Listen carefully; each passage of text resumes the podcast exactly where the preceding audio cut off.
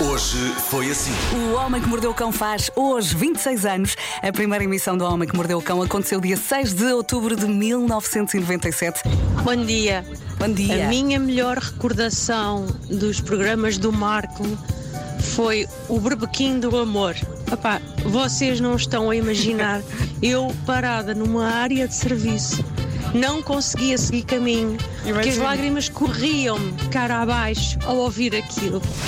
Ainda o dia mal começou e já estou tão cansado. Para mim, a melhor história foi a que ele próprio protagonizou, que tinha a carta há pouco tempo e foi ao IKEA comprar, se eu não estou em erro, se ainda bem me lembro, uma mesa.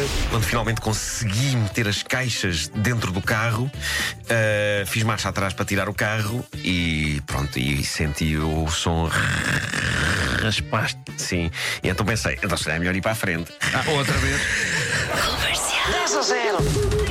Vítor e Duarte, digam-nos coisas que nós temos normalmente no nosso quarto. Vamos. Cama, Sim? Onde é que foi a cabeça? almofada, Almofada, certo? Está frio. Sai da cama e está frio. é roupão, roupão. Sim. Roupão, boa. Falta um. Falta um. É grande. Ah, Não é a mesinha de cabeceira, a outra. Boa, cómoda, cómoda. Acabou de perder o Prémio Nobel de Excelência na identificação de 10 coisas numa lista. Ou seja, acabou de perder o Prémio Nobel do 10 a 0. Era assim, já não é. Que é, o, que é o mesmo valor do Prémio Nobel mesmo, é um milhão de. Mas sentimos que vencemos. Por Sim, isso, também portanto, senti. Daqui a pouco temos Homem que Mordeu o Cão, que se estreava faz hoje 26 anos, a 6 de outubro de 1997. O primeiro-ministro 97. era António Guterres, o presidente da República era Jorge Sampaio. Coisas que aconteceram em 97. A primeira clonagem da ovelha Dolly e foi também o ano de lançamento da música da edição de hoje do meu carro é uma disco. Bellini.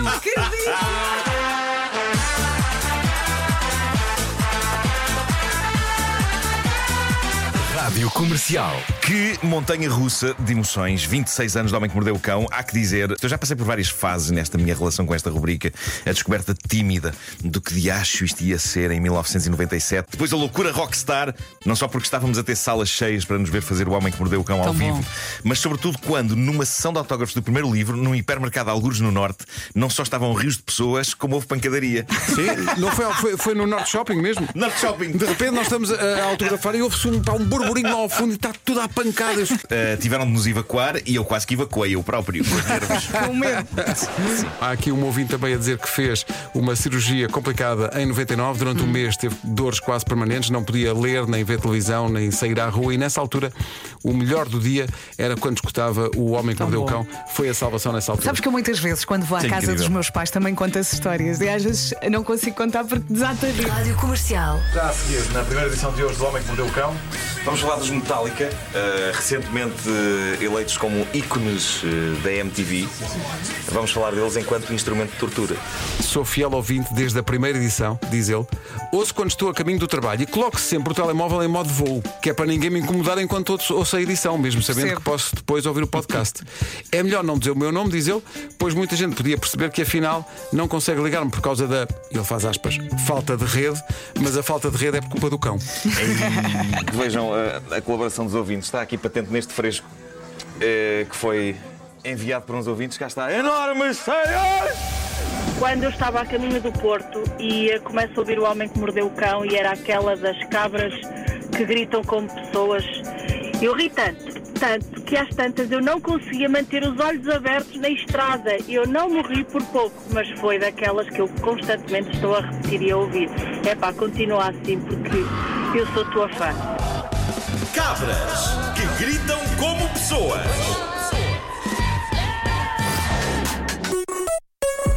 Manhãs da Comercial. Hoje foi assim.